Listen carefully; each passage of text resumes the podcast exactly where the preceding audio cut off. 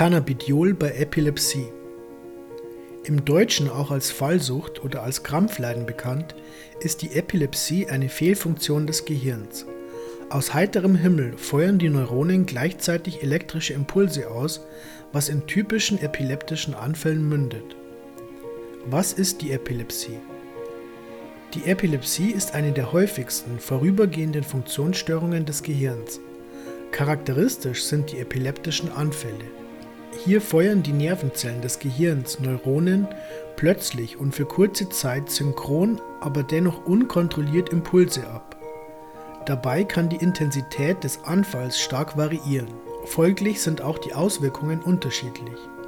So gibt es Betroffene der Epilepsie, bei denen lediglich ein leichtes Muskelzucken oder Kribbeln auftritt, andere wiederum sind für einen kurzen Zeitraum komplett weggetreten die schlimmsten Fälle der Epilepsie umfassen unkontrollierte Krampfanfälle, welche nicht nur den ganzen Körper in Anspruch nehmen, sondern auch das Bewusstsein des Betroffenen nehmen. Die Definition Laut der Internationalen Liga gegen Epilepsie muss eines der folgenden Kriterien auftreten, damit die Diagnose gestellt werden kann. Zum einen müssen mindestens zwei epileptische Anfälle in einem Abstand von mehr als 24 Stunden auftreten. Dabei sollen das nicht provozierte Anfälle sein, sie sollen also aus dem Nichts entstehen. Bei seltenen Formen der Epilepsie gibt es Auslöser für den Anfall. Am häufigsten lassen sich Lichtreize, Geräusche oder auch warmes Wasser festmachen. Ansonsten kann auch nur ein einziger Anfall ohne vorherige Trigger auftreten. Bei diesem Kriterium liegt die Wahrscheinlichkeit für einen weiteren Anfall innerhalb der nächsten 10 Jahre bei mindestens 60 Prozent. Somit ist das Risiko für einen Rückfall genauso groß wie bei dem ersten Kriterium. Zuletzt kann auch einfach ein sogenanntes Epilepsie-Syndrom vorliegen, so wie beispielsweise das Lennox-Gastaut-Syndrom LGS. Diese Syndrome werden dann anhand von anderen Elementen diagnostiziert so beispielsweise durch bildgebende Verfahren. Hier beschrieben wurden lediglich wahre Fälle der Epilepsie. Zu beachten ist, dass es auch sogenannte Gelegenheitsanfälle gibt. Diese treten vereinzelt im Verlauf anderer Krankheiten auf. Sobald diese andere Krankheit abklingt, verschwinden auch die epileptischen Anfälle. Besonders bei kleinen Kindern lassen sich epileptische Anfälle während eines Fiebers beobachten. Ein weiteres Merkmal dieser spontanen Anfälle ist, dass es keine neurologische Basis für sie gibt. Weitere Erkrankungen, bei denen Gelegenheitskrämpfe entstehen können, sind beispielsweise Vergiftungen, Entzündungen, beispielsweise der Hirnhaut, Gehirnerschütterungen oder Durchblutungsstörungen. Die Häufigkeit. Nur rund 0,5 bis 0,9 Prozent der Menschen in Industrieländern sind von der Epilepsie betroffen. Von 100.000 Menschen erkranken jedes Jahr 40 bis 70 neu an dieser Krankheit. Im Kindesalter und nach dem 60. Lebensjahr tritt die Epilepsie am häufigsten auf. Im Laufe des Lebens an einer Epilepsie zu erkranken hat eine Wahrscheinlichkeit von 3 bis 4 Prozent. Interessant ist, dass die Tendenz immer weiter steigt, da die Anteile der älteren Menschen an der Bevölkerung ebenfalls weiter zunehmen. Die unterschiedlichen Formen der Epilepsie. Es gibt zahlreiche unterschiedliche Systeme zur Kategorisierung der Epilepsie. Die generalisierte Epilepsie. Bei dieser Form umfassen Anfälle das gesamte Gehirn. Die Neuronen des gesamten Gehirns fangen plötzlich an, synchron zu feuern. Dabei gibt es hier noch weitere Unterarten, wie beispielsweise den tonischen Anfall, bei dem sich die Gliedmaßen verkrampfen und versteifen. Dann gibt es noch den klonischen Anfall, welcher sich durch langsame Zuckungen der großen Muskelgruppen zeigt. Die fokale Epilepsie. Bei der fokalen Epilepsie schränkt sich der Anfall auf ein bestimmtes Areal des Gehirns ein. Dementsprechend treten auch nur charakteristische Symptome für das entsprechende Areal auf. So lassen sich Zuckungen einzelner Gliedmaßen beobachten oder auch Veränderungen im Sehen. Des Weiteren lässt sich häufig beobachten, wie ein Epilepsieanfall fokal anfängt und sich anschließend über das gesamte Gehirn ausbreitet. Der epileptische Anfall. Wie bereits besprochen, wird bei einem Anfall entweder das gesamte Gehirn oder lediglich ein Teil angegriffen. Im Normalfall zieht sich ein Anfall über einige Sekunden. Nach zwei Minuten sollte jeder Anfall beendet sein. Nach einem Anfall erfolgt häufig eine sogenannte Nachphase. Die Gehirnzellen haben sich zwar wieder beruhigt, dennoch können Auffälligkeiten im Rahmen einiger Stunden auftreten. Häufig bemerkt man, wie die Aufmerksamkeit gestört ist, Sprachstörungen auftreten oder aggressive Zustände aufkommen. Es kann jedoch auch vorkommen, dass Menschen innerhalb von Minuten nach einem Anfall wieder komplett normal sind. Was tun bei einem epileptischen Anfall? Es kursieren zahlreiche Halbwahrheiten im Internet, wie man bei einem Anfall handeln sollte. Prinzipiell sollte man immer bedenken, dass ein epileptischer Anfall für den Epileptiker komplett normal ist. Wer also einen Krankenwagen ruft, der sorgt nur für unnötigen Trubel. Um eine Notsituation handelt es sich lediglich, wenn ein Anfall länger als fünf Minuten andauert. Lediglich in diesem Fall sollte man schnellstmöglich Hilfe holen. Ansonsten gilt, dass man als Passant erstmal die Ruhe bewahren sollte. Dasselbe sollte man mit dem Betroffenen probieren. Ihn alleine zu lassen steht nicht zur Diskussion. Viel eher sollte man probieren, ihn zu beruhigen. Dazu hat oberste Priorität, dass der Patient beschützt wird. Bei Krampfanfällen kann es vorkommen, dass der Patient krankhaft mit seinem Kopf auf den Boden aufschlägt oder etwaige andere Handlungen durchführt. Bedenken Sie, dass er häufig nicht mehr bei Bewusstsein ist. Probieren Sie also lediglich derartige Gefahren auszuschließen. Übrigens sollte man einen Patienten nie festhalten, während er einen Anfall hat. Die Möglichkeit, dass man selbst oder der andere davon Schaden nimmt, ist schlichtweg zu hoch und Nutzen ist von dieser Handlung nicht zu erwarten. Über die Epilepsie bei Kindern. Eine Häufung des Vorkommens der Epilepsie lässt sich bei Kindern beobachten.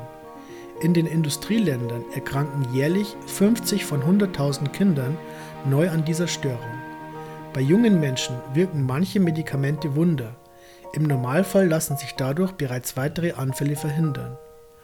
Unterstützt wird die medikamentöse Behandlung durch eine gesunde Lebensweise. Dazu sollte man probieren, etwaige Trigger auswendig zu machen.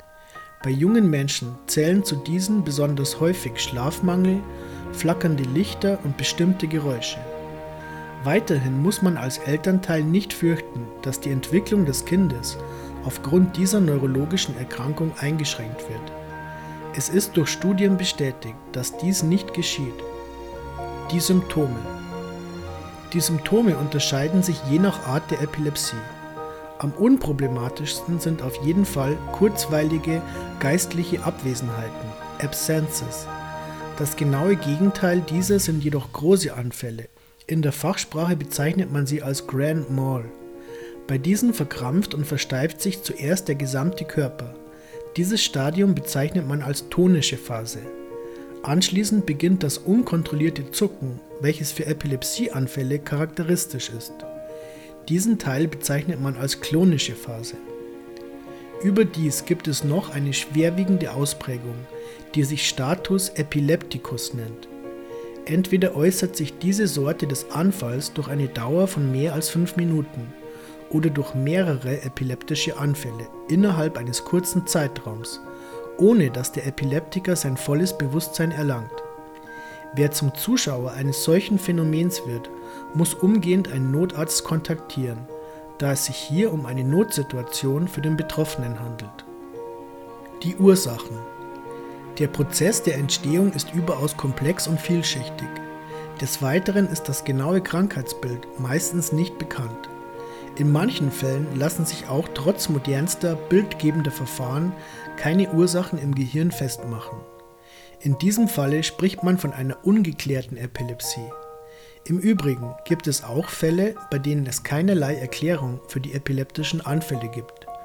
Der Stoffwechsel und das Gehirn des Patienten funktionieren vollständig normal.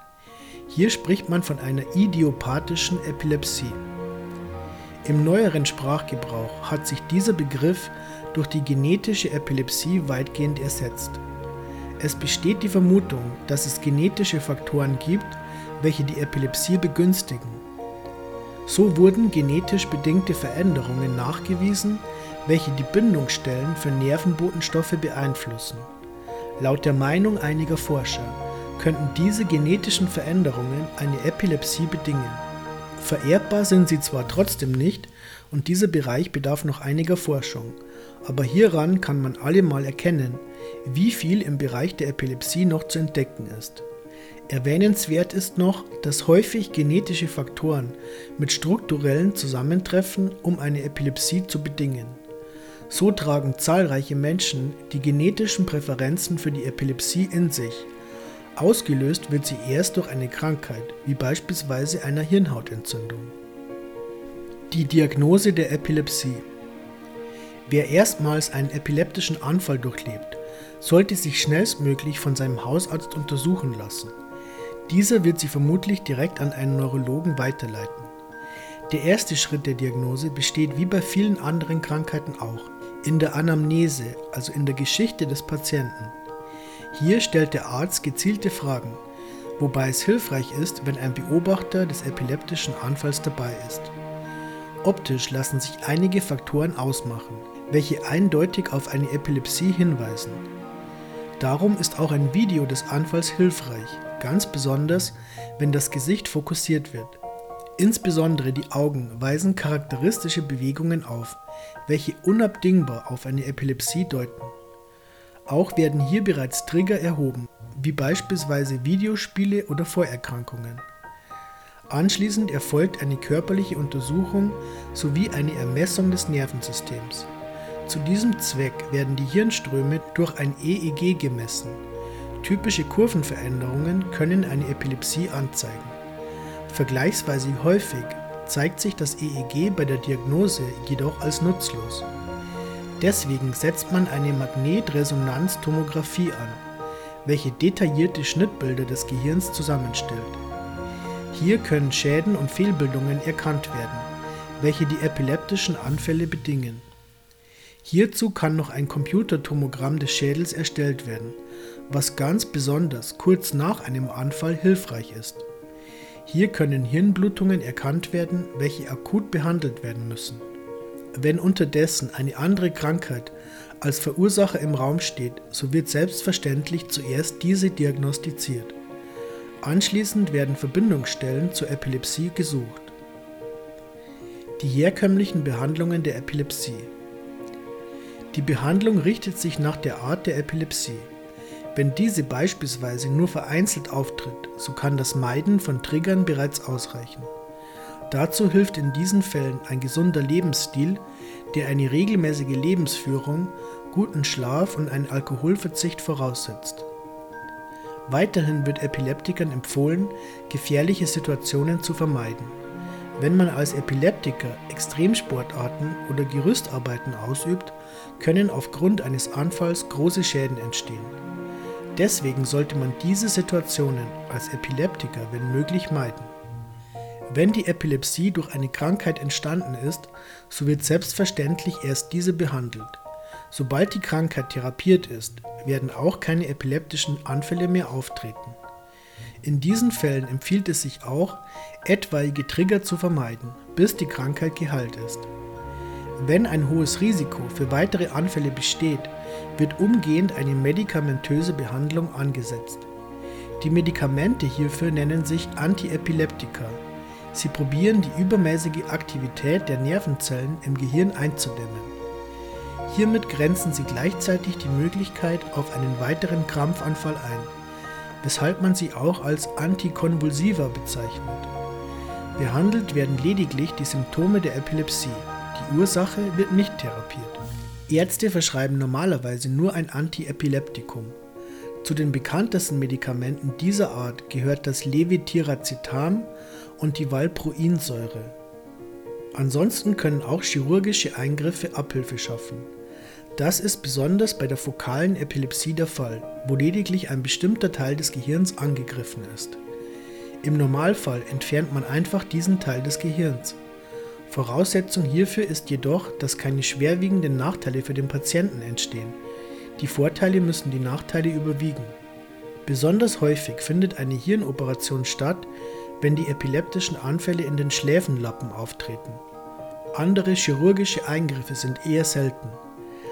Einige Patienten jedenfalls erleben sogenannte Sturzanfälle, wobei sie bei jedem Anfall stürzen und sich zum Teil schwere Verletzungen zuziehen.